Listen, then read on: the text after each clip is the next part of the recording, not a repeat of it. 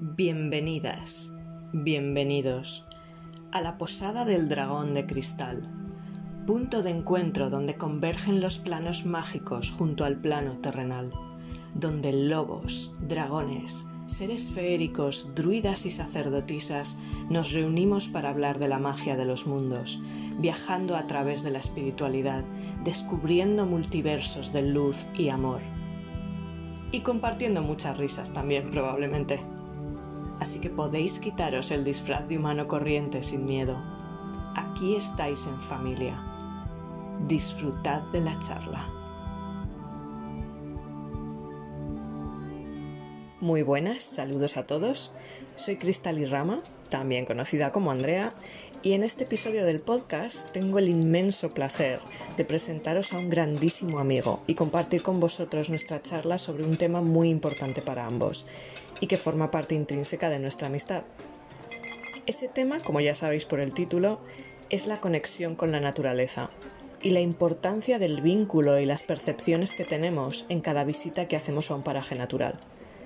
Mi querido amigo y hermano del alma es Xavier Irurzun, nacido en la maravillosa San Sebastián, fantástico profesor de danza clásica, motero incansable y un muy sensato montañero. Xavier es excesivamente humilde, y si me escuchara ahora sé de sobra que me llamaría exagerada, pero como podréis comprobar en el episodio, desde su alma sensible y mente aguda y detallista, nos comparte auténticas perlas de sabiduría que solo se aprenden en el más sencillo pero profundo encuentro con la esencia natural. Y no me alargo más.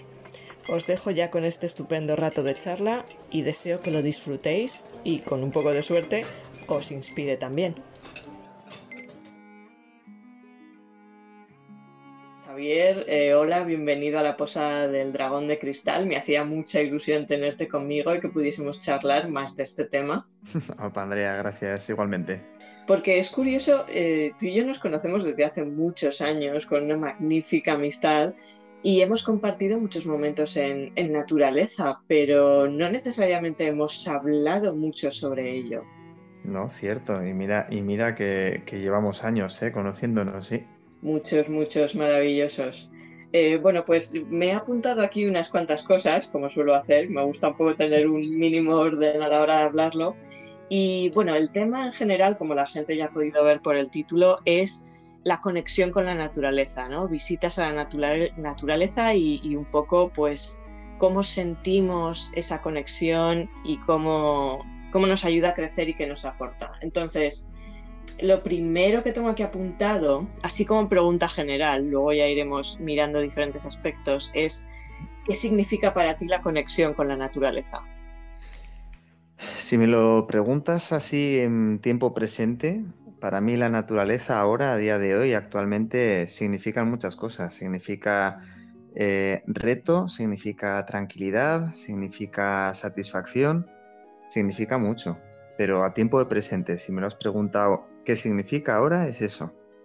Está muy bien, está muy bien. Es verdad que ahora seguidamente mi intención era un poco remontarnos a quizá nuestros primeros recuerdos, ¿no? Obviamente individualmente, cada uno por su parte. Luego ya llegaremos a lo que hemos compartido juntos, que es maravilloso y muy grande. Pero un poco, ¿cuáles son los primeros recuerdos que tienes de conexión con la naturaleza, ¿no? De acercamiento y de, de convivencia con ella, quizás. Mira, tengo la, creo que es la suerte o la gran suerte de vivir en una ciudad que está rodeada de naturaleza y que tiene una conexión muy directa con el mar y con, y con el monte que es San Sebastián.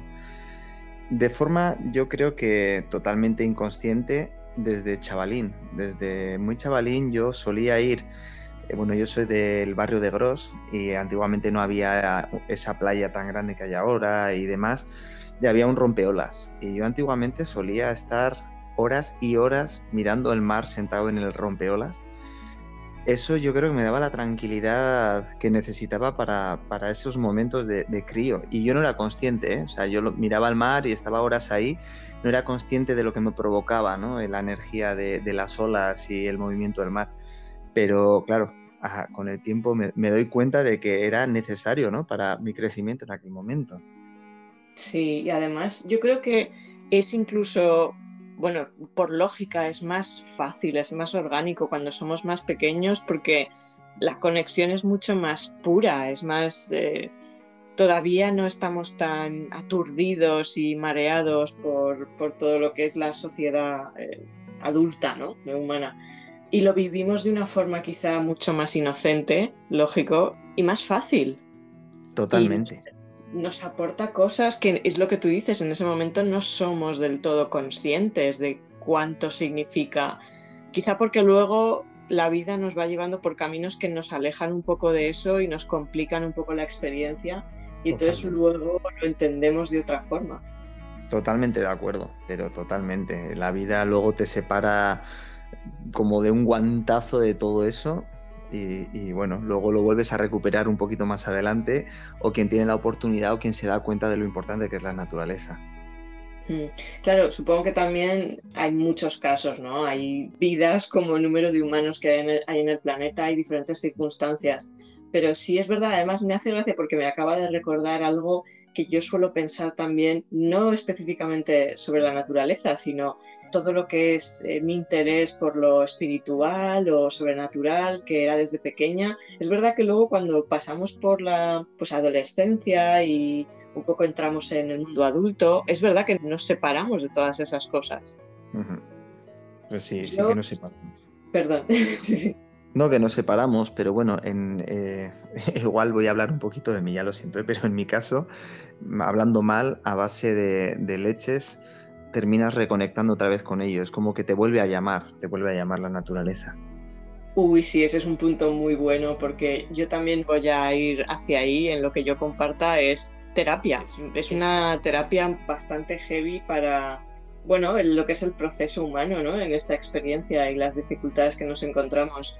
Yo, mis primeros recuerdos de conexión, obviamente serían de pequeña cuando vivíamos, eh, mis padres y yo vivíamos en Jaca, Pirineo Aragonés, y obviamente recuerdo mirar eh, las montañas, el absoluto amor. Es irónico porque yo, eh, si hablamos de astrología, yo soy muy, muy piscis, soy muy agua pero claro, de pequeña yo estaba en un entorno de montaña, no veía necesariamente el mar y nunca me sentía atraída por, por esos elementos ¿no? de, de, mar. Para mí siempre era montañas y árboles. Entonces yo recuerdo un viaje, quizá una de las primeras veces que me impactó la naturaleza, una excursión con el colegio, la típica excursión con el colegio, que fuimos al parque de Ordesa y Monte Perdido, al Parque Nacional impresionante lugar. Y recuerdo que entramos con el autobús y el primer sitio donde aparca el autobús y sales, te liberan, ¿no? A los niños, sueltan a los niños, los sacan del autobús, que además yo me mareaba mucho, por lo tanto para mí era libertad, aire, quiero salir, dejarme salir. Y recuerdo bajar del autobús y mirar. Yo, mi recuerdo es a la izquierda del autobús, pero vete tú a saber si mi recuerdo es real o no. Pero recuerdo ver un gigante de piedra delante de mí. O sea, una ladera de montaña, pero así como un gigante de piedra y quedarme totalmente obnubilada mirando aquello. Es el primer impacto, impacto que recuerdo. El resto de la excursión por ahí es curioso porque no te creas que recuerdo mucho. Creo que recuerdo andar mucho con el grupo y creo que llegamos a una cascada, que es como lo típico. La cola, de caballo, son tres horas ir y tres horas volver, sí. Pues mira, ahora que dices eso, casi que hasta dudo que llegásemos hasta ahí, pero claro, una panda de críos, pero, pero bueno, Sí, entre medias hay varias cascadas, sí. Pues vete tú a saber hasta cuál llegamos, pero, pero sí, no, lo que más recuerdo, el primer impacto fue ese, las, las montañas. Claro, para mí eran inmensas. Yo las veía enormes, gigantescas. Son, son inmensas, sí. Yo, bueno, Ordesa a mí me encanta, es uno de los, de los sitios que, yo creo que más me gustan del Pirineo. O sea, qué menuda primera experiencia tuviste. Sí, lo malo, esto, bueno, esto es una anécdota que no tiene nada que ver con la naturaleza, pero es algo que jamás en la vida se me olvidará y siempre he querido volver un poco en parte por esto, porque claro, esa primera visión me impactó tanto y yo llevaba una cámara de fotos no sé si era de las desechables o no me acuerdo, pero las típicas de entonces, ¿no? Claro, pues los... Toda la vida. De, carretilla y de para hacer cada foto. Y había un carrete, pues los típicos carretes de 36, creo que era de 36 fotos. Y yo, claro, hice fotos como una loca. La primera foto que hice probablemente fue esa visión que yo tuve. Y yo iba súper emocionada haciendo fotos ahí, y, pero pasó de 36 fotos. O sea, hacía más. Y a veces los carretes llevaban alguna foto más y yo pensé, bueno, pues vale. Luego resultó que habíamos puesto el carrete mal y no había salido ninguna foto. Pobre. Así que ese es mi trauma con, el Parque Nacional de Ortes de Monte Perdido. Y siempre he querido volver, pero todavía no he podido. Es, pues es, muy curioso, que es muy curioso que, que hables del Pirineo, porque eh, yo siempre la conexión que había tenido siempre había sido con el mar, y mira que aquí también hay monte, ¿no? Eh, pero siempre ha sido con el mar y la cercanía con el mar y mi relajación y mi energía y todo siempre relacionado al mar pero gracias a, una persona que quiero mucho, que compartí con ella casi 18 años de, mi vida, ¿sí? ella fue la que, esa persona fue la que me mostró el Pirineo. Y realmente yo creo que, gracias a esa, a esa persona tuve esa conexión con la montaña, tuve esa conexión con el Pirineo, y gracias al Pirineo, y además de mis primeras salidas, coincidencia contigo, fue precisamente Ordesa. Entonces... Sí, sí, es que es una coincidencia total y gracias a, esa conexión que tuve con, esa persona que quiero y con el Pirineo, ahora quizás mi conexión es muy superior, o, no sé si muy superior, pero superior con la montaña y el monte que con el mar. O sea, ha cambiado totalmente. Pues sí, sí, qué curioso. Ah, bueno, además yo también conozco a esa persona, es de aquí, es de la misma ciudad que yo. No me extraña que los caminos hayan un poco como bifurcado. Eh, lo curioso es que, claro, eh, mi conexión ha sido el monte, pero yo a raíz de la amistad contigo, de la gran amistad que tengo contigo y de que eso me permitiera hacer las visitas, que luego hablaremos a San Sebastián, se ha despertado la llamada del mar en mí. Fíjate. O sea que tenemos ese cruce total de un lado para otro maravilloso ese equilibrar. Además es que, bueno, aquí vamos a meter un poco lo friki, ¿no? A nivel de, de nuevo astrológico, yo soy muy, muy agua, tú eres tierra. Y hemos tenido ese cruce. También. Sí, pero una pasada, sí. Porque además yo soy muy Piscis y tú eres Sol Virgo, que son los opuestos y complementarios. Sí, sí, además muy Virgo. O sea que ahí estamos tanto que hablan de, almas gemelas y de llamas gemelas y todas estas cosas en, cuestión de pareja, de romántico, también, o yo sé, porque yo lo estoy viviendo, puede ser una grandísima amistad. Sí, sí, por, supuesto. Pero, sí, pero también tengo que decir que ahora tú estás con la conexión, iniciando tu conexión al mar y yo con, con mi conexión a la montaña, pero yo no puedo vivir sin el mar. O sea, ahí tengo, tengo un enganche. ¿eh? O sea, cada X tiempo tengo que ir al mar. Lo entiendo totalmente porque es lo mismo, o sea, yo ahora estoy sintiendo esa llamada del mar y lo siento como muy mío también, pero al mismo tiempo yo necesito árboles. A mí me tienes que dar árboles porque es que si no me muero. sí, sí.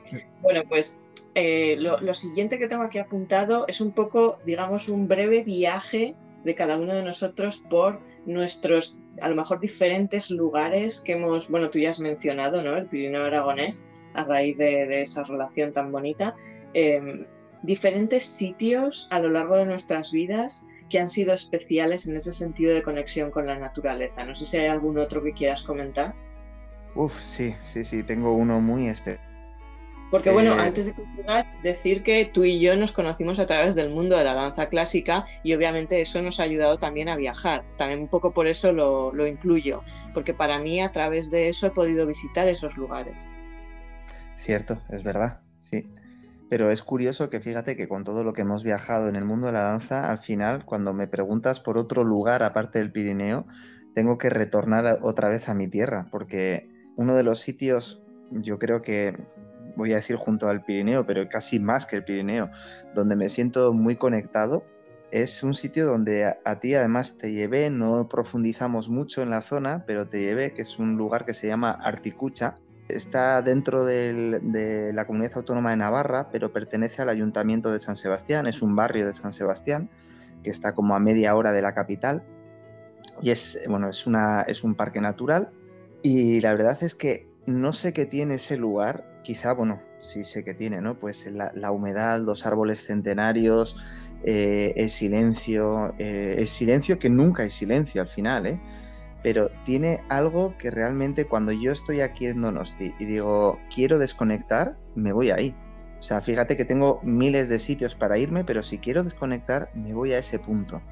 Qué bonito lo que has dicho del silencio, porque es el silencio para el ruido de la mente humana, pero no el silencio, o sea, hay vida, es lo que dices, hay muchísima vida, realmente no hay silencio tal y como lo entendemos, pero para nuestro ruido mental y externo sí es un silencio. Eso es. y ese es el silencio del que se habla muchas veces cuando, pues hablando en cuestión de terapia o de, de introspección, todas estas cosas, ¿no? Del silencio. Ese es el silencio. Sí, sí, sí. Y es, curioso, ¿no? Porque eh, en muchos otros sitios hay silencio e incluso en otros muchos eh, lugares a los que he ido de, montaña he encontrado otro tipo de satisfacciones y de bienestar, pero esa conexión de la que me preguntabas, ¿no? Esa conexión la encuentro en ese sitio, o sea, es, es muy curioso, porque es verdad que cuando igual me voy a subir a, un pico grande o, me voy a un 2500 o me voy, a, yo pues es verdad, la satisfacción de llegar, eh, la tranquilidad de estar arriba, pero es otra experiencia. Eh, la experiencia de, este lugar es, muy curioso, es una conexión de ese lugar conmigo. No sé qué, qué pasó en otra vida, pero desde luego hay una conexión brutal. Pues sí, fácil y las características en sí del lugar, quizá la energía, el, espíritu o espíritus que hay ahí, que tengan su propia, su propia energía y sintonices tú con ello de una forma, pues en cada sitio sintonizamos de una forma distinta dependiendo de, nosotros mismos y de cómo estamos.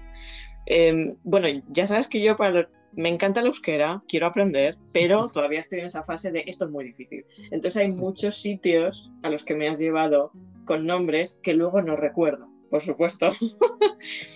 Entonces, eh, has mencionado que habíamos ido ahí, no sé si me puedes recordar a lo mejor, situarme, a ver si recuerdo algo de estar ahí Sí, es eh, un caminito donde, si no mal recuerdo, igual hasta te llegaste a torcer el tobillo, ¿puede ser?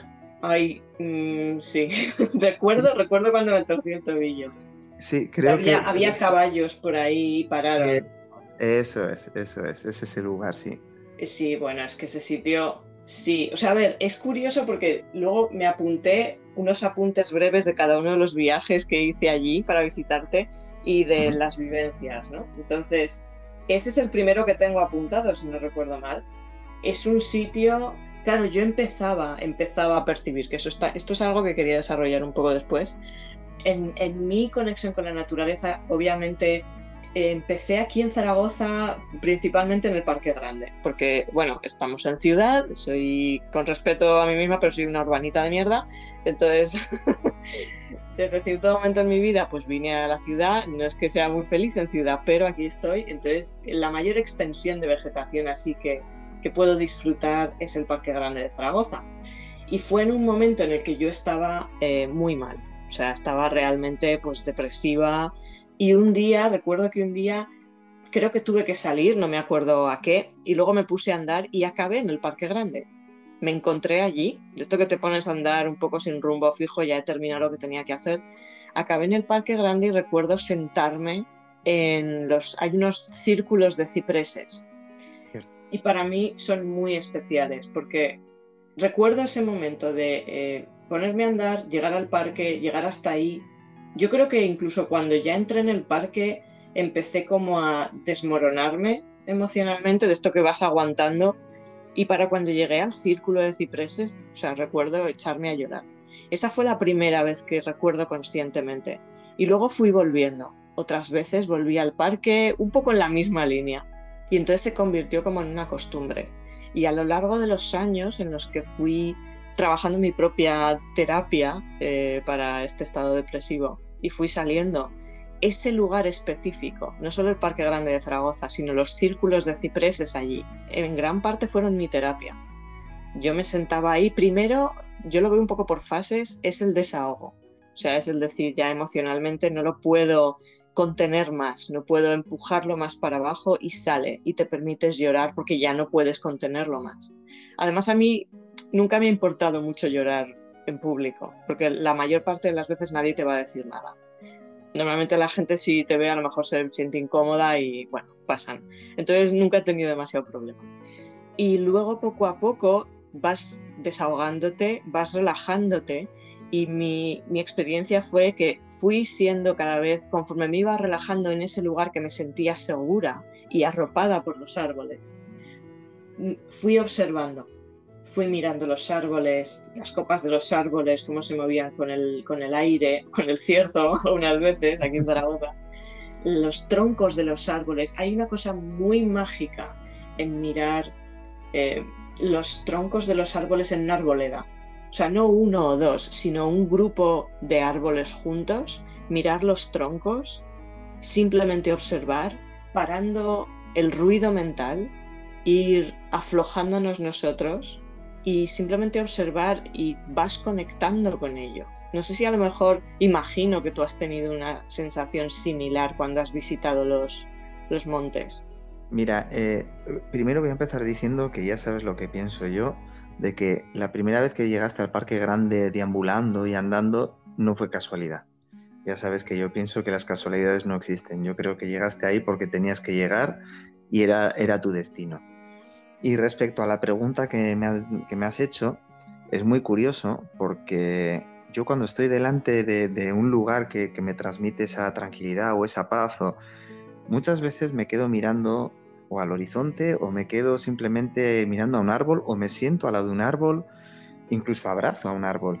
Y es muy curioso porque es verdad que a veces eh, la sensación o, la emoción que me transmite es desahogarme, llorar, otras veces incluso me transmite una sonrisa, otras veces me transmite simplemente bienestar, pero incluso otras veces me transmite nerviosismo y tengo que cambiar de lugar. O sea, que es, impresionante eh, lo que te puede transmitir un árbol o un espacio determinado en la naturaleza. Es verdad. Eh, ahora que dices eso, no soy consciente de haber sentido nunca como algo eh, en plan nerviosismo, pero puede ser, porque esto a veces también lo he oído, que el árbol en sí, por ejemplo, si es un árbol específico, no esté en un estado como para poder sostener la, emoción humana a lo mejor o para poder ayudar energéticamente. A lo mejor ese árbol no, no está disponible, no, no quiere o no puede. Y mira que los busco, ¿eh? Porque normalmente busco algún árbol que te llame la atención o que esté muy sano o que, o que sea de determinada manera. Pero bueno, pues será que no, no acierto yo o no, no me ha llamado bien. No, que quizás vibraste, porque el ser humano lo que tenemos es que todavía somos muy inconscientes. Entonces, si, si lo trabajamos, vamos mejorando, pero aún así hay como puntos ciegos en nuestra conciencia y, y muchas veces no somos realmente conscientes de todo lo que se está moviendo alrededor y de lo que hay, de lo que no hay, o de cómo nosotros nos estamos enfocando. Has mencionado que los vas buscando mucho y yo pienso a veces, esa es la cosa, pensamos, observamos y con la mente creamos un juicio o una expectativa y decimos, ah, pues este mejor que el otro. Mm. Pero de todas formas, vibras, o sea, igualmente vas a lo, vas, o sea, respondes a algo. Si te fijaste en uno y luego tuviste esa sensación como de nerviosismo y te moviste a otro, a lo mejor es porque estabas conectando con ese árbol, porque hay algo en ese sitio que estaba vibrando igual que tú. Sí, totalmente de acuerdo. O muchas veces ni siquiera voy, voy, buscando, muchas veces me encuentra el lugar a mí o me encuentra el árbol a mí. Porque muchas veces ya no es un árbol, sino un lugar. Sí, hay lugares especiales donde de repente te atrapa, o sea, y te quedas ahí atrapado. Y otras veces, pues te escapas un poco de lo que es la ciudad, de lo que es tu rutina y vas buscando algo, ¿no? O sea, no, no, siempre, no siempre surge de la misma manera la conexión. Es muy cierto. Y es más, yo ahora voy a poner un ejemplo que me encanta recordar, que por supuesto es de nuevo otra vez en el círculo de cipreses del Parque Grande de Zaragoza, porque iba mucho ahí. Un día específico en el que sé que atravesé algún tipo de plano, algún tipo de velo en ese lugar, porque creo que tiene que ver con quizá cómo estaban las energías ese día y también sobre todo cómo estaba yo recuerdo que me fui acercando, yo debía de estar quizá muy bien, debía de estar como muy equilibrada y muy abierta y muy relajada y, estoy convencida de que entré de otra forma. Entonces, al llegar a la entrada, y luego lo, he intentado repetir, ¿eh? he vuelto a ir por el mismo sitio, porque son dos círculos de cipreses que están uno al lado del otro, pero tienen varias entradas, obviamente tienen como cuatro entradas cada uno. Puedes entrar por diferentes sitios. Intenté repetir el mismo recorrido, entrar por el mismo punto, nunca he conseguido tener la misma sensación que esa vez. Fue al entrar entre los árboles y acercarme al centro del círculo, fue como si toda la energía del sitio hubiese cambiado y yo hubiese entrado en un lugar diferente. Sí, es que es eso. Visualmente era el mismo, pero la sensación, la energía, incluso casi como la luz dentro de ese círculo entre los árboles, era diferente, era más brillante, era más casi, casi como las películas así de fantasía, cuando ves las lucecitas y casi, casi rozando eso. No exactamente igual, pero casi, casi rozando. O sea que también depende mucho de, del momento, incluso en el mismo lugar, aunque hayas estado muchas veces. Totalmente. O sea, muchas veces vas a un sitio y, y es que es tan diferente cada vez que vas además estoy pensando en un sitio determinado. o sea, estoy cerrando los ojos y me estoy visualizando. Y cuántas veces he ido ahí y he estado de forma diferente ahí, sí. Hay otro sitio que yo recuerdo en mi, en mi camino vital y es, además no estuve tantísimo tiempo eh, viviendo en la granja de San Ildefonso, que a mí me gustan los sitios pequeños, no voy a mentir, o sea, es un pueblecito súper, hiper, mega cómodo para mí. En ese momento de mi vida a mí me hizo muy feliz y los jardines del Palacio de la Granja de San Ildefonso para mí fueron un paraíso, porque realmente es uno de esos sitios, aparte de que el sitio es un pueblecito pequeño, pero te metes dentro y una vez, primero es el palacio, ¿no? que es toda la zona así como más turística donde se queda la mayor parte de la gente, y luego vas entrando en los jardines y es verdad que hay mucha zona, pues así como de diseño de jardín, digamos, muy bonito, con esculturas, con muchas cosas así rincones impresionantes, pero conforme vas avanzando, te vas metiendo en la naturaleza y te vas alejando de todo lo que pueda ser eh, casi casi humano. O sea, es como te pierdes, de hecho, conecta con el monte. Hay un punto dentro de esos jardines que subes, no, me conozco el sitio exactamente, pero fui un día, tardé una hora, entré y salí, es como circular, pero subes al monte y, vamos, es como si dejaras de estar en, la civilización. Y ese es un sitio maravilloso que también cambia, cambia todo, o sea, desapareces del mundo. Eh, en ese momento en mi vida, ese lugar fue un regalo para mí. Y es otro sitio al que me gustaría mucho volver. Joder. Sí, es que además es, es muy curioso porque yo creo que incluso en las ciudades hay esos rincones y esos sitios que te regalan eso hay que buscar o hay que encontrarlos, pero yo creo que incluso en grandes ciudades lo puedes encontrar. Sí, no te digo yo que no, pero bueno, ya me conoces, yo estoy tan harta de vivir en ciudad que para mí el parque grande se me queda hiper mega pequeño. Claro, sí, sí. Y mira que es bonito, ¿eh? Es, es bonito, pero en ningún momento olvidas que estás en una ciudad, porque en ningún momento dejas de ver ciudad, dejas de oír ruido de coches, en ningún momento. Entonces, sí, me ha dado cosas maravillosas, ha sido uno de mis terapeutas y sanadores, pero al mismo tiempo es, a mí se me queda un poco pequeño. Sí, tú querrías eh, tener ahí cerquita de casa igual la cascada de sin Verde, ¿no? Esta visita que hicimos que nos paramos al lado de un río. Sí, sí. A ver, yo también soy, soy realista y como urbanita de mierda que decía antes que en lo que me he convertido, sé que la convivencia con insectos y con bichos en el monte se me haría puesta arriba. Eso lo sé. Pero yo querría, sí, yo querría monte. Luego, brevemente también eh, mencionarlo, todos los lugares especiales para mí en, cuestión de, de, grandes extensiones de naturaleza, incluso dentro de, digamos, asentamientos humanos, sería en Irlanda, en Blarney, que es un lugar, bueno, es turístico en el sentido de que hay un castillo es un sitio muy pequeñito, no lo conozco del todo porque siempre iba a ese sitio, ¿no?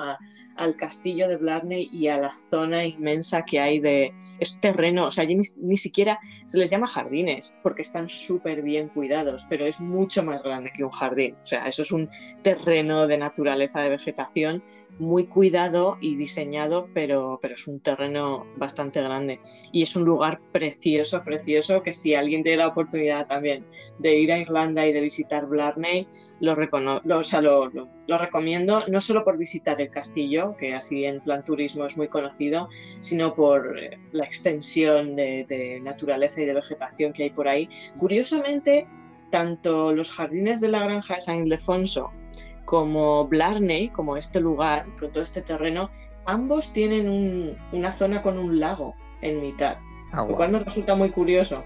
Mm. Un gran cuerpo de agua ahí en medio. Sí, yo, fíjate, incluso cuando voy al monte o a la montaña, al final casi siempre termino al lado de algún riachuelo, algún lago, el agua. El agua tiene que estar presente también, sí.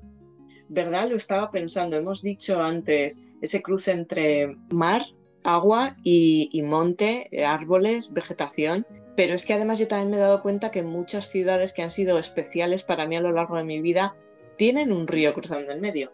Puedes pensar, vale, a la hora de crear asentamientos humanos no es tan extraño, pero bueno, no todas las ciudades tienen, tienen un río en medio, ¿no? Sí, o, menos, o, por lo menos no un río como puede ser el Ebro, que es el, más largo que hay en España. Claro, y cuando, por ejemplo, en la época en la que trabajaba, lo que me llevó a Irlanda, que fue el mundo de la danza, la ciudad donde estaba es Cork, que también, igual que es muy similar a Dublín, es un poco más pequeño, pero en el sentido de el gran río en medio. Sí, sí. Y luego voy a San Sebastián, ¿y qué hay en medio? Hay un riachuelo también, el río Urumea, pero bueno. bueno, a lo mejor diferente tamaño, pero quiero decir que es como siempre que voy a una. Porque luego me hace tener como una especie de déjà vu, de familiaridad, de sentirme en casa, que esto te lo he comentado alguna vez.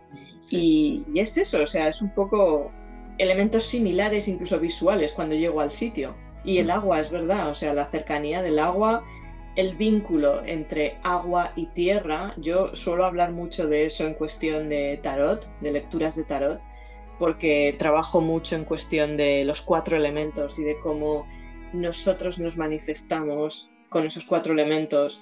Cuando hay piezas que nos faltan, suele ser un poco encontrar el equilibrio en esos cuatro elementos. Y de un tiempo a esta parte es fundamental la combinación tierra-agua, porque sin el agua nada va a crecer en la tierra. Mm. Entonces, claro, es, normal que luego cuando nos sentimos atraídos por la naturaleza, ese factor esté ahí.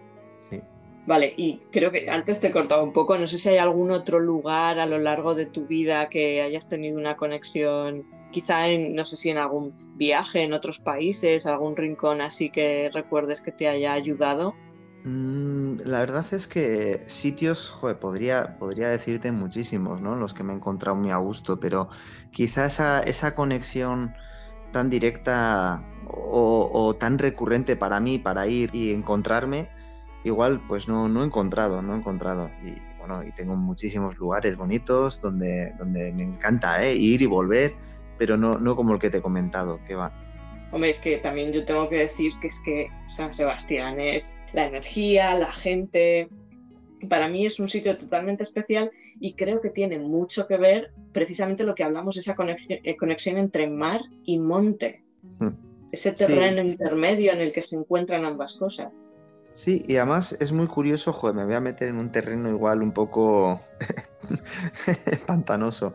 Fíjate que hay muchas eh, ciudades y muchos pueblos y muchas comunidades autónomas que, tienen lo mismo que tenemos aquí, mar y montaña.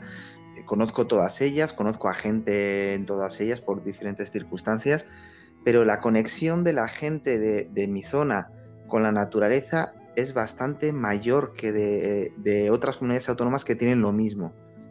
Sea, por, ponerte un ejemplo, ¿no? Yo me voy, por ejemplo, a, pues antes que hemos hablado del Pirineo Aragonés, me voy al Pirineo Aragonés o a la Sierra de la Demanda, en, Soria, o, y me voy a encontrar 200.000 vascos buscando montaña o buscando lugares. Sin embargo, me voy a encontrar muy pocos cántabros, muy pocos asturianos, muy pocos gallegos.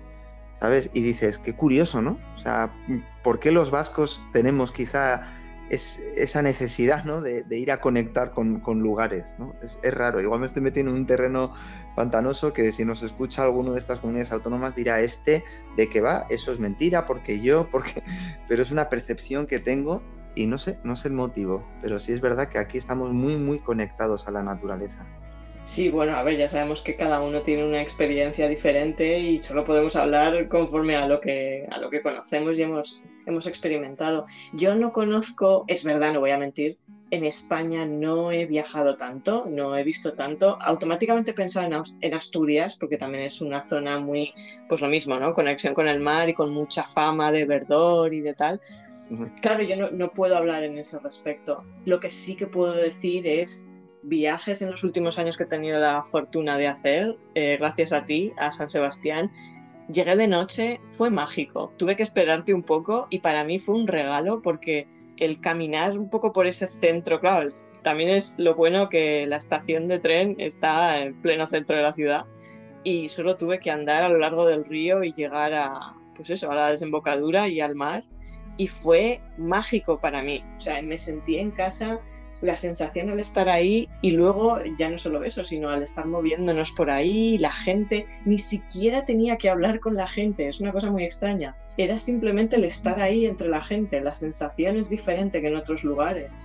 Mm, no sé el motivo, ¿eh? pero yo siento algo, algo similar no sé, es lo que más vivo y lo que más sé. Y, igual es verdad que igual mañana le, ven, oye, escuchan esto personas, me dicen, pero tú de qué vas? pero, pero sí tengo esa percepción de que la conexión aquí con la naturaleza es, es muy grande. Y no sé cuál es el motivo realmente, pero es así, sí, lo noto, lo noto, más que en otros lugares. Yo creo que es difícil saber cuando son cosas sutiles, porque no somos solo nosotros los humanos.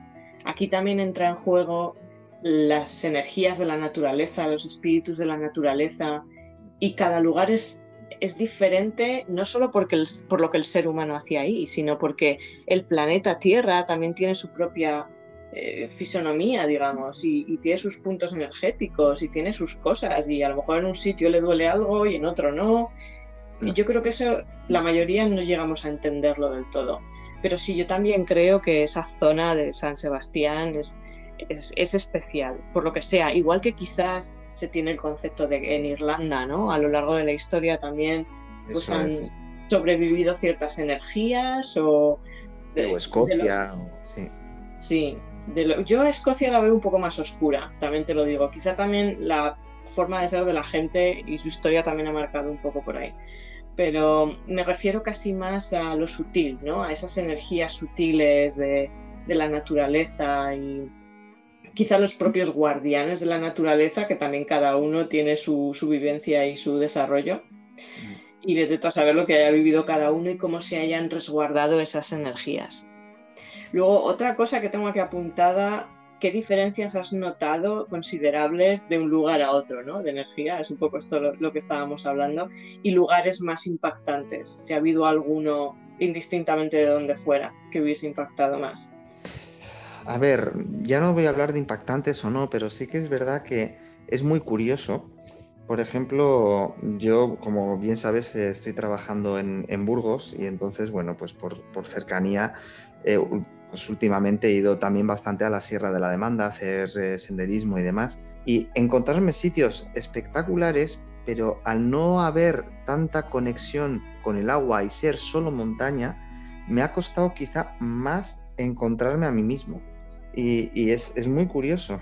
Eh, al final termino recurriendo a lo, a lo mismo de siempre para encontrarme. Y hay sitios espectaculares que estoy encantado. Hay un sitio también en, en el valle, en el valle de Hecho, en la selva de Oza, al final, el, el Mayo de la Follá, son dos, no sé si son 2.500 metros, que es precioso, ves el Pirineo Navarro, ves el... O sea, es espectacular, pero me siento más a gusto abajo en el valle, en la selva de Oza, que arriba. Y arriba es espectacular, ¿eh? eh de hecho, no sé si te mandé fotos incluso de, de arriba, es posible. Sí, es muy probable. Pero es, es curioso que lo que me ofrece eso es algo tan diferente a lo que me ofrecen lugares también de montaña o de monte con agua, Es, muy curioso, necesito lo hago. Me estoy dando cuenta según te lo estoy contando, fíjate, o sea, no me lo había planteado nunca. Tiene todo el sentido porque en la cima, obviamente la, nuestro cerebro humano dice, Buah, en la cima voy a tener una visión, una panorámica impresionante. Cierto y verdad. Pero en la cima lo que vas a encontrar es viento. Mm. ¿Y qué pasa con el viento? Es pensamiento, es mente. Entonces, claro, la sensación es muy diferente dependiendo de cómo estés tú y cómo vivas ese viento. Eso me acaba de recordar uno de los viajes que hice a San Sebastián, uno específico que fue muy curioso porque fue un fin de semana y que pasamos tú y yo allí, conectamos, recuerdo que cada día se conectó con un elemento. No sé si tú recuerdas esto. Sí, sí, sí. Y el último día, que yo me iba por la tarde y por la mañana estuvimos andando por la ciudad de San Sebastián, tú y yo, que puede ser de las dos o tres únicas veces en 20 años o más que hemos discutido, nos pusimos a discutir por la calle. Me acuerdo. Que esto es rarísimo, pero, pero raro no, o sea, la gente no se hace una idea de lo raro que es que tú y yo discutamos. sí que es raro. Pero de gritarnos por la calle. Es raro que discuta, pero ya contigo ni te cuento. Ese día, además recuerdo que fue cuestión de voy a decir 15, 20 minutos en total, ¿eh? O sea, desde que empezó la discusión hasta que nos, bueno, no nos llegamos a separar, ¿no? No es que cada uno se fuera por su lado, pero nos dimos como un espacio, principalmente yo era como, dame espacio. Porque yo necesitaba calmarme. Tú enseguida fuiste a querer darme un abrazo y yo fue como, eh, espera, un momento. Es verdad que no había... Estuvimos mirando el mar un rato, que es raro también, y luego ya empezamos a hablar y lo empezamos, o sea, fue un momento de claridad absoluta de, vale, nos ha pasado esto, hemos tocado este botón, el otro, tal, y lo cerramos, o sea, lo solucionamos y ya, bien. Y entonces yo me di cuenta, sopla muchísimo viento. Sí, es verdad, sí. Y fue el único día del fin de semana que soplaba ese viento. Sí, además estábamos también en el Paseo Nuevo, muy expuestos al viento norte, sí, sí, es cierto. Pero también es verdad que junto al mar. Cierto, sí, sí, sí. Estábamos en el Paso Nuevo, sí. Me acuerdo. O sea, aguas, aguas, emociones y viento fuerte, pensamiento, limpieza de mente. Pero claro, podemos pensar, vale, viento fuerte, limpieza de mente, estupendo. Mm, pero a veces la limpieza requiere conectar primero con lo que te cuesta. Mm. Y yo creo que eso fue, ese fue el último día y ese fue el día de aire. O sea, lo recuerdo perfectamente. Tuvimos de todo, tuvimos mar, agua, monte, bosque, lluvia, sol y ese día aire, ¿cierto? Sí. Ese fin de semana fue muy mágico, muy mágico. También sí que es verdad, me gustaría comentar algunos de los otros momentos que hemos vivido tú y yo ahí en San Sebastián, porque yo he empezado a hablar de mi conexión aquí en Zaragoza, ¿no? Y del Parque Grande aquí, de la sanación, de todo ese proceso de, de terapia que me hizo el Parque Grande y los árboles allí. Allí fue donde empecé, aquí es donde empezamos con las cositas un poco más frikis, pero merece la pena. Y eh, voy a hablar específicamente de rostros en ah. troncos y en piedra, ¿verdad? Bueno, madre mía. Es que nunca he visto tantos rostros como cuando has venido aquí. Madre mía, me estoy acordando ahora uno mismo en piedra en, en Arditurri, pero vamos, espectacular. Madre mía, sí, sí. Sí, sí, sí. Pues esto comenzó para mí en Zaragoza y me hace muchísima ilusión y es un honor para mí porque sé que te lo he contagiado a ti. Sí, sí, muchas veces miro una cara y hago fotos, sí, sí, claro. Y no hay cosa que me haga más ilusión que tú me envíes una foto de cuando te vas por tus excursiones maravillosas por el monte y me envíes una foto con un rostro y es como, ay, por favor, sí o te mando una foto y me haces tú el rostro, me, me dibujas ahí un redonche diciendo aquí está, aquí está el rostro. Sí, también es verdad. Bueno, pues eso, empezando por, porque vamos a hablar de un par de ejemplos, probablemente el que has mencionado tú, que es muy bueno. Eh, si no me equivoco, te referías al gnomo, ¿verdad? Sí, eso es, sí. Pues primero simplemente mencionar que el primer rostro que yo vi en un árbol fue aquí en Zaragoza, en un parque, o sea, perdón, en el Parque Grande de nuevo, me voy a repetir hasta la sociedad, pero es que es el sitio que me ha visto crecer en ese sentido. Y en las escaleras que hay en el centro del parque, que suben para arriba, que hay como una cascadita de agua también en, escalera, en uno de esos laterales de la escalera que hacía así como curva, un árbol que había ahí que fue totalmente orgánico. O sea, yo estaba bajando las escaleras y lo miré y mentalmente le dije algo y sentí una contestación. Y luego me fijé en el tronco y vi el rostro. Ese fue el primero para mí y luego vi otros por aquí, por Zaragoza. Y ahí en ese parque fue cuando yo me empecé a permitir ignorar que la gente me mirara o todo este miedo que surge, ¿no? Al principio, sobre todo cuando estás en ciudad, cuando sabes que hay gente a tu alrededor que te pueden ver, cuando empiezas esa conexión con la naturaleza de una forma quizá un poquito más extraña de lo que la gente suele, suele conectar.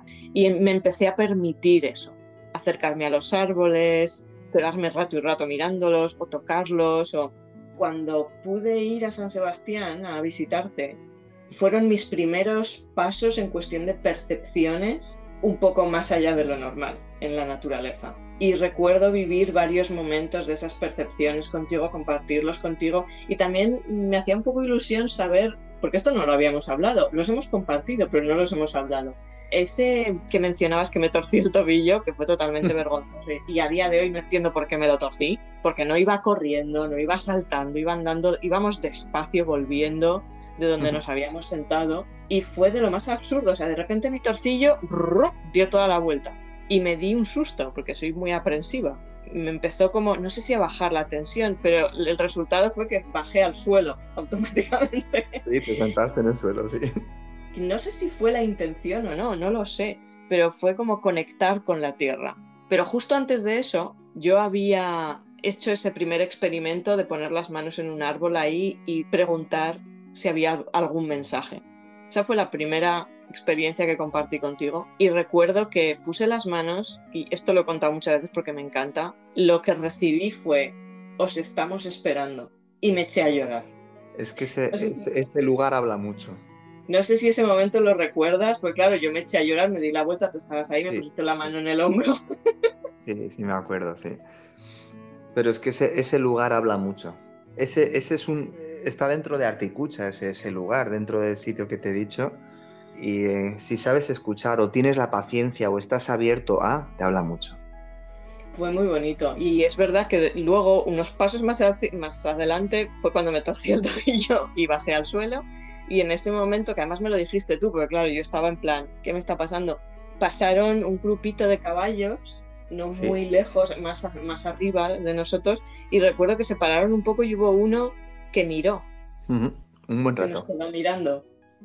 Sí, me acuerdo, sí. Sí, ese, ese fue el primer momento así de conexión. Luego también recuerdo, no sé si fue en ese mismo viaje, en el cementerio de los ingleses Ah, sí, en Urgul, sí. Ese, sí, ese me pilló totalmente desprevenida porque lo mismo, era ese primer viaje en el que yo me empezaba a permitir experimentar, ¿no? Y decir, bueno, pues voy a intentar conectar y a ver qué es lo que... Porque claro, todo esto es un, proceso de, también de confiar en uno mismo, porque no sabes si te lo estás inventando tú, si te está llegando, es todo, todo ese aprendizaje.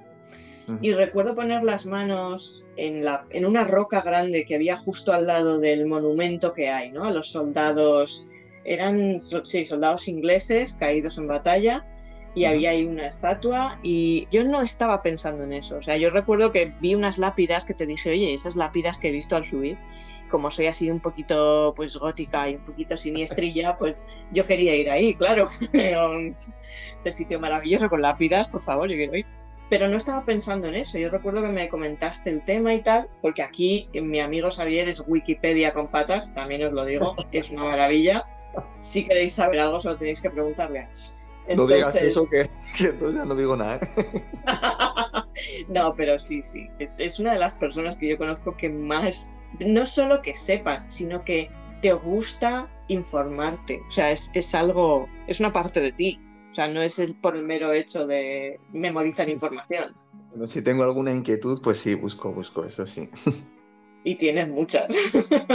bueno, pues, yo, eh, pero yo no estaba pensando en ese tema, aunque me lo comentaste y tal, y puse las manos en una roca grande que había ahí con la intención de conectar. Fíjate, mi idea era, no sé si el día anterior o así había sentido más conexión con parte femenina, entonces cuando puse las manos en la roca, toda mi intención era, quiero conectar con una energía más masculina de la naturaleza, ¿no? Como el típico pues, green man que se considera, por ejemplo, por los celtas y tal.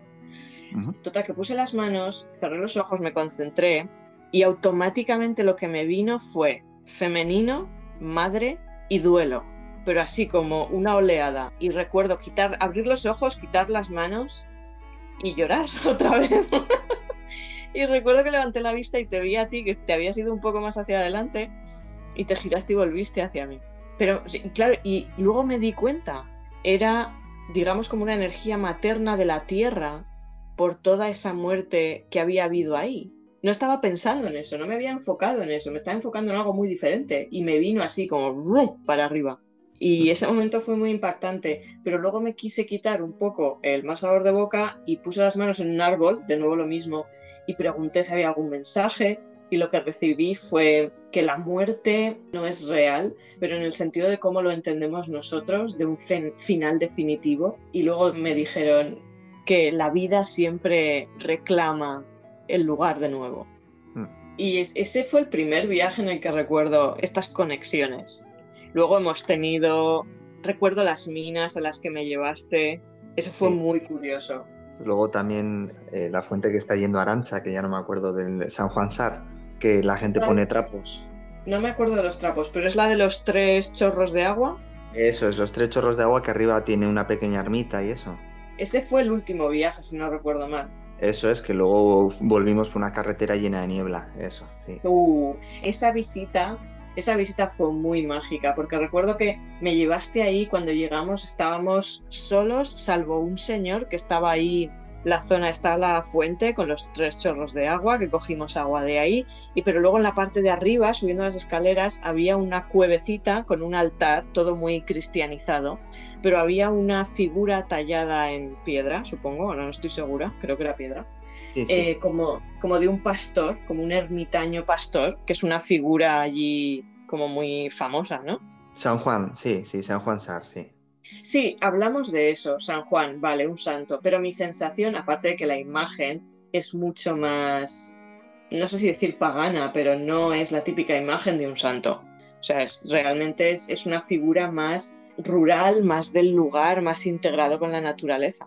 Sí, porque bueno, en, los sitios rurales, bueno, o por lo menos en esta zona, había muchas creencias, muchas mitologías eh, relacionadas con la naturaleza y, con, los oficios y, la iglesia, pues eh, la manera de acercarse al final era coger y adueñarse un poco de, de todo eso pero sin salirse un poco de, lo que sabía que podía, ¿no? Pues, ahí no, de repente no van a talar todo y van a poner un altar con no sé qué de oro, pues si están adorando a esto o, creen en esto o vienen aquí porque piensan algo determinado, bueno, vamos a jugar con eso para llevarlo a nuestro terreno, al cristianismo. Entonces, al final, todas las imágenes que te puedas encontrar, pequeños altares y demás, vas a ver que tienen ese toque más rústico, por decirlo de alguna manera.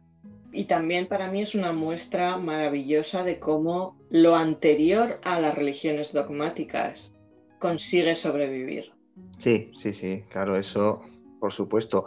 Ya no solo consiguen sobrevivir, sino que yo creo que en, este, en esta zona, hablo de esta zona porque es la que conozco, me imagino que en otras muchas zonas de España, de Europa o del mundo, ¿no? Pero en esta zona lo que han logrado es vivir unidas, han sobrevivido pero unidas. O sea, el cristianismo no ha trasladado a, la parte más de creencias místicas o mitológicas de, la zona. Han conseguido sobrevivir unidas, pese a, que ya tuvimos la Inquisición y demás, ¿eh? pese a eso, han, conseguido sobrevivir, sí. La época oscura del ser humano no.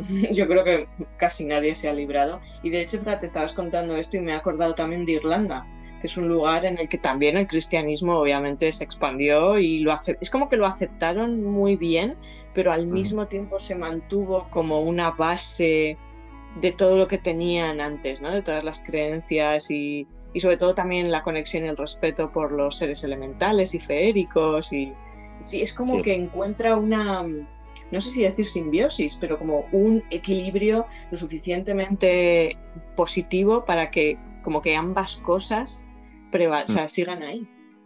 Sí, sí, sí, sí. Y no hasta hace, o sea, hasta hace bien poco, ¿eh? O sea, de hecho hay generaciones bastante, eh, pues quizá mm, yo no conocía a mi bisabuela, ¿no? Pero la época de mi bisabuela, que estamos hablando inicios del siglo XX, eh, todavía había ciertas creencias o, no sé si creencias, pero por supersticiones o relacionadas con la mitología como lo podía ser la diosa Mari o que es la madre tierra o, ¿sabes? Ese tipo de cosas y hasta hace bien poco, hasta hace muy poco. Hmm.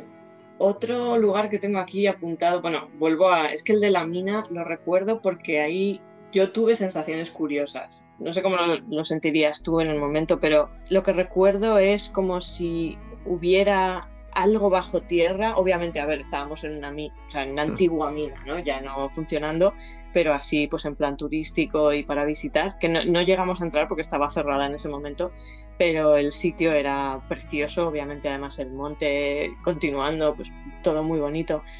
Yo sentía, obviamente hay, hay una historia humana en ese lugar, ¿no? De minería y con todo lo difícil y duro que es y pues probablemente las muertes que habría ahí o tan incluso aunque no hubiera muertes, pero eh, la dificultad del trabajo, la energía que, se emana de eso, pues también puede marcar el sitio.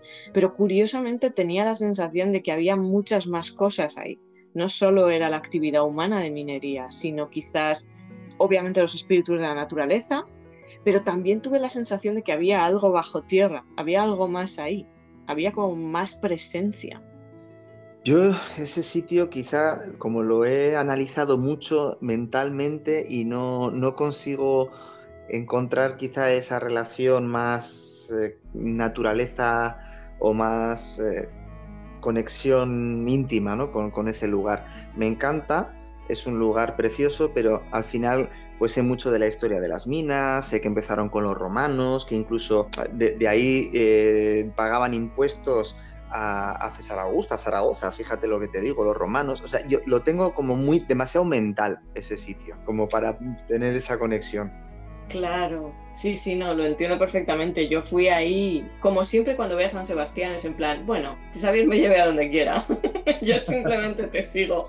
Entonces, claro, yo llegué ahí y simplemente era pues lo que sentía y lo que percibía. Recuerdo un túnel pequeñito a la entrada, a la izquierda, y me dio una sensación que, a ver, yo he pasado por túneles muchas veces, quiero decir, no era la primera vez que pasaba por un túnel, pero la sensación que tuve en ese túnel, además recuerdo que había mucha agua. A lo mejor también eso juega un papel. Eh, había mucha agua cayendo por las paredes, incluso por las laterales, se oía mucho el agua. Y recuerdo como presencia, o sea, lo que, lo que más recuerdo es presencia, es aquí hay algo, pero no algo individual, sino muchas cosas. Y luego recuerdo que además me dijiste, es que cada oquedad que hay vas ahí de cabeza, o sea, es que te está llamando algo. sí, sí, totalmente. Cada vez que había, un, agujero, tú qué país vas, dijo, toma. Eh, es cierto, es que tenía la sensación de que había algo ahí dentro observando. Pero no, no, era una, no era una mala sensación, era simplemente la sensación de ahí hay algo. Sí, no, y, es posible, simplemente que, bueno, pues yo no, pues por las circunstancias no he logrado encontrar ese sitio como un sitio cercano, por decirlo algo. Y seguramente ahí habrá energía de todo tipo. Y luego un poco, quizá para terminar con estos lugares así especiales que hemos compartido, el que mencionabas del rostro en la piedra, más que, bueno, es que es curioso, porque más que rostro en la piedra, era, sacamos, o sea, a ver, tenemos foto, es una foto impresionante que además he compartido con Recóndita, porque obviamente Recóndita es muy cercana a todos estos temas. Y para mí es eh, la, mejor foto que tengo de todas las que he sacado de rostros en naturaleza. Obviamente, o sea, si te acercas, eh, es una composición de piedras y de, creo que es, no sé si es una ramita o es una raíz de árbol. Es dentro de una oquedad, igual, dentro de una oquedad y es como que fue muy mágico porque llegamos ahí y lo que hacemos tú y yo normalmente es que encontramos un sitio y un poco cada uno pues va explorando eh, pues a su ritmo, ¿no? Y, lo que siente. Eh, había un riachuelo así pequeñito, pero tan pequeñito en una zona que te podías sentar en el suelo, o sea, asomaba, había agua por el suelo, pero también asomaba ropa. Y entonces yo me senté ahí de frente a pues de donde venía el río que bajaba de la montaña y con árboles y rocas. Impresionante, pues, pues como todo lo que hay ahí, es impresionante. yo me senté ahí y estaba pues con mi mineral, mi cuarcito en las manos, con los ojos cerrados y de repente, esto, esto es un truco muy bueno también, al estar en la naturaleza, un momento sentarse, cerrar los ojos, ir hacia adentro, bajar las revoluciones. Y ahí suele ser cuando te abres a otro plano. Y cuando abres los ojos, ha cambiado. Percibes de otra forma. Entonces, cuando yo abrí los ojos, de repente, de frente a mí, pero un poquito a la izquierda, había una roca con una oquedad. Y miré y vi una cara. Pero tremendo. Y fue en plan. Y recuerdo llamarte y decir, ven aquí un momento, por favor, porque. porque lo estoy flipando. Entonces, lo, más curioso de esta historia es que yo vi la cara muy claramente, te llamé a ti, viniste, te pusiste detrás. Además es que es difícil, porque claro, es señalar hacia un punto y decir, mira, ¿ves esa cara? Y es como, bueno, a lo mejor sí, a lo mejor no.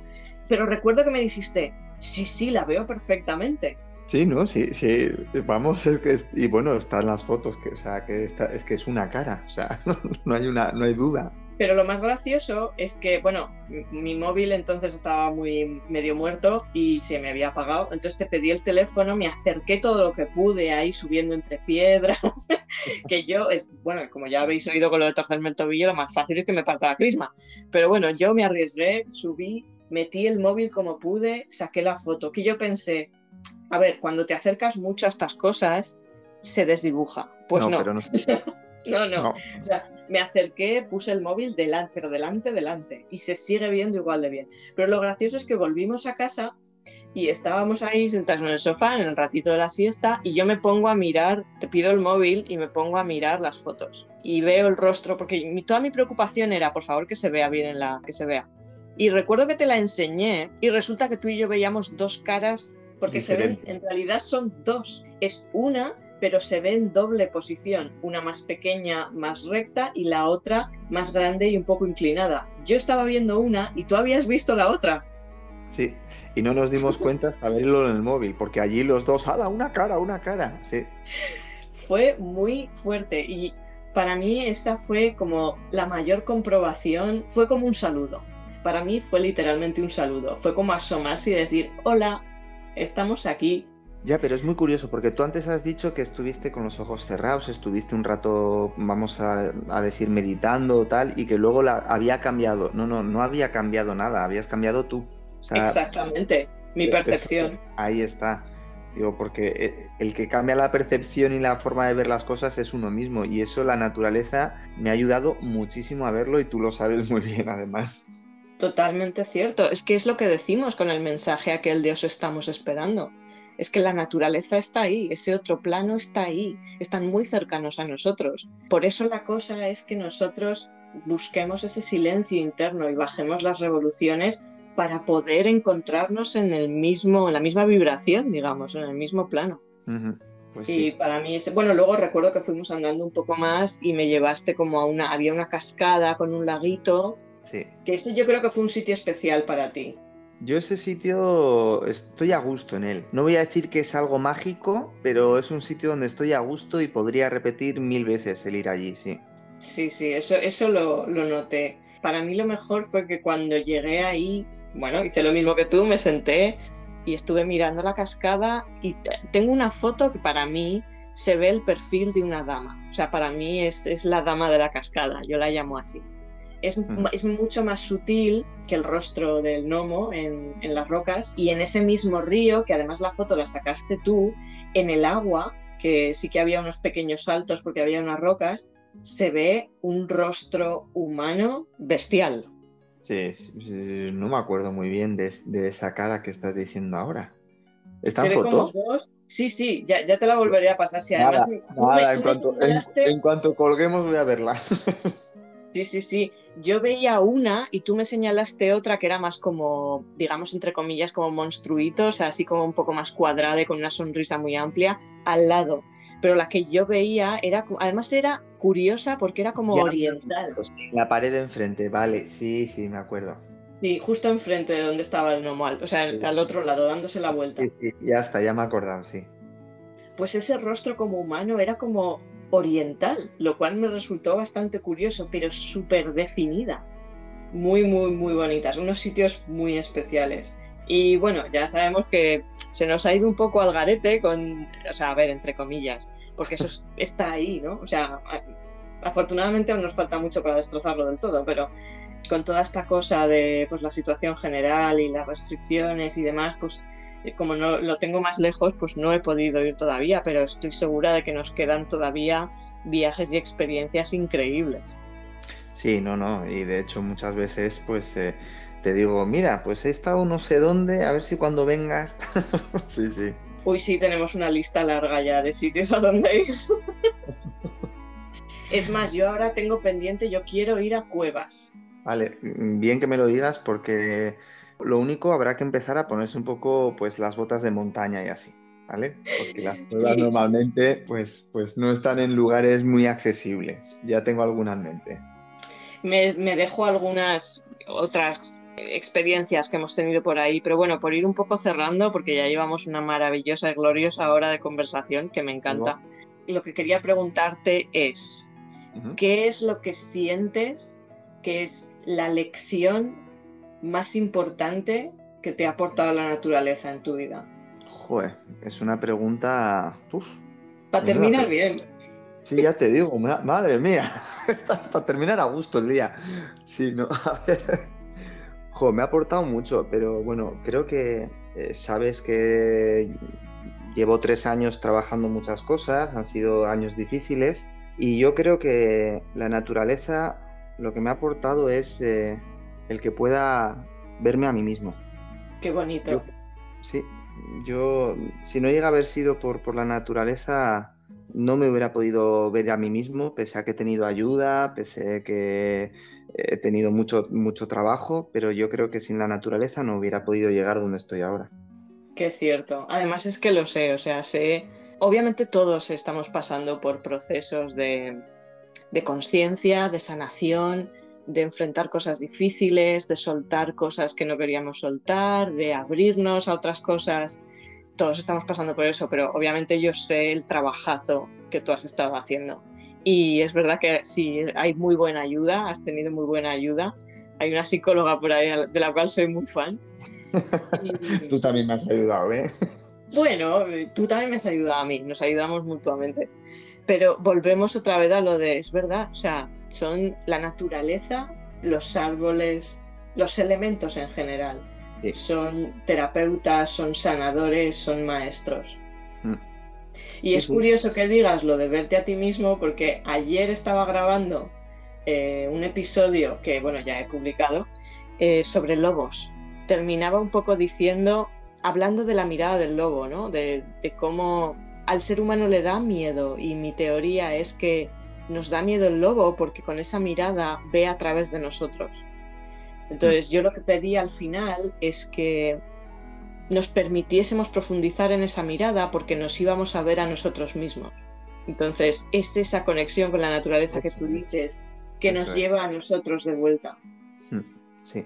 Es muy, es muy cierto, es muy bonito porque al fin y al cabo somos parte de la naturaleza lo hemos olvidado y nos hemos esforzado por negarlo en nuestra búsqueda de razón y de, de ciencia y de tecnología y de avance. Y esas cosas pueden estar bien, pero si pierdes la raíz, si pierdes la base y el suelo, al final pierdes tu propia esencia, te separas de ti mismo. Y es lo que hemos hecho como especie. Sí, sí, sí, yo, yo no sabía ni quién era. y, es que la naturaleza me ha aportado tanto que no, ahora sé que no voy a dejarla en mi vida. O sea que, vamos. Es maravilloso. Yo creo que lo que has dicho que no sabías quién eras, no lo sabemos nadie. Es lo que estamos trabajando estos años. Incluso en momentos, ya sé que estamos hablando de la naturaleza, pero en momentos de grandes crisis, que es lo que estamos viviendo ahora, cuando las cosas eh, que conocíamos y con las que nos sentíamos identificados y habíamos construido nuestra personalidad en base a eso se desmoronan, es porque no eran auténticas y nos están forzando ahora a, no, no, o sea, tenéis que ver quiénes sois vosotros de verdad, cada uno. Dejar de veros reflejados en cosas ficticias que habéis construido por otros motivos egoicos. Mm. Y la naturaleza es que, es que es fundamental, es que es verdad, es que tenemos que volver ahí.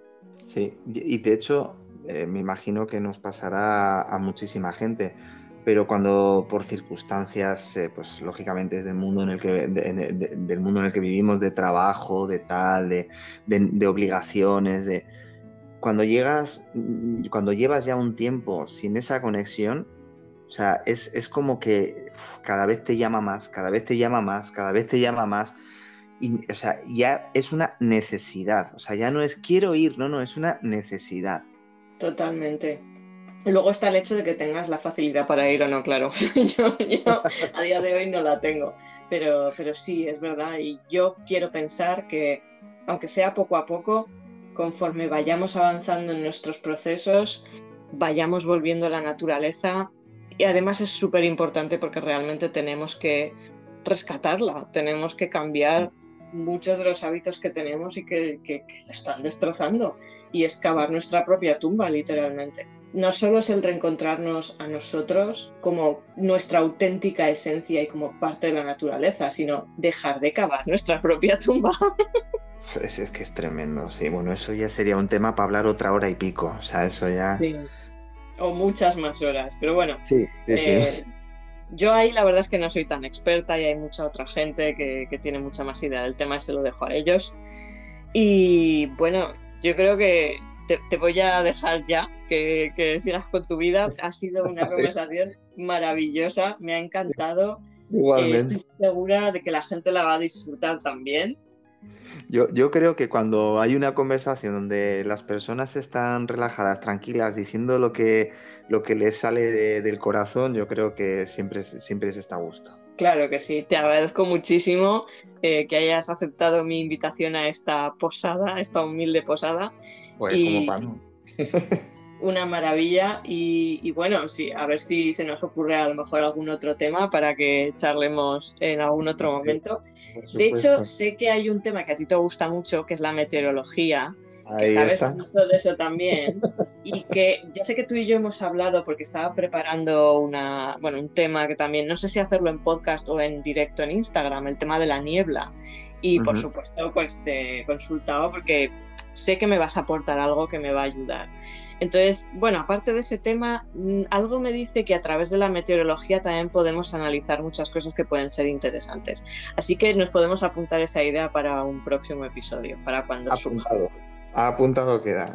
Pues de verdad, muchísimas gracias Javier. Gracias a todos los que nos han estado escuchando en este episodio, que espero que os guste. Si queréis comentar algo, podéis dejarlo en comentarios, por supuesto. Y nada, un abrazo muy fuerte, Xavier, y seguiremos hablando, por supuesto. Muchísimas gracias, un abrazo enorme. Un saludo, chao. Un saludo, hasta luego.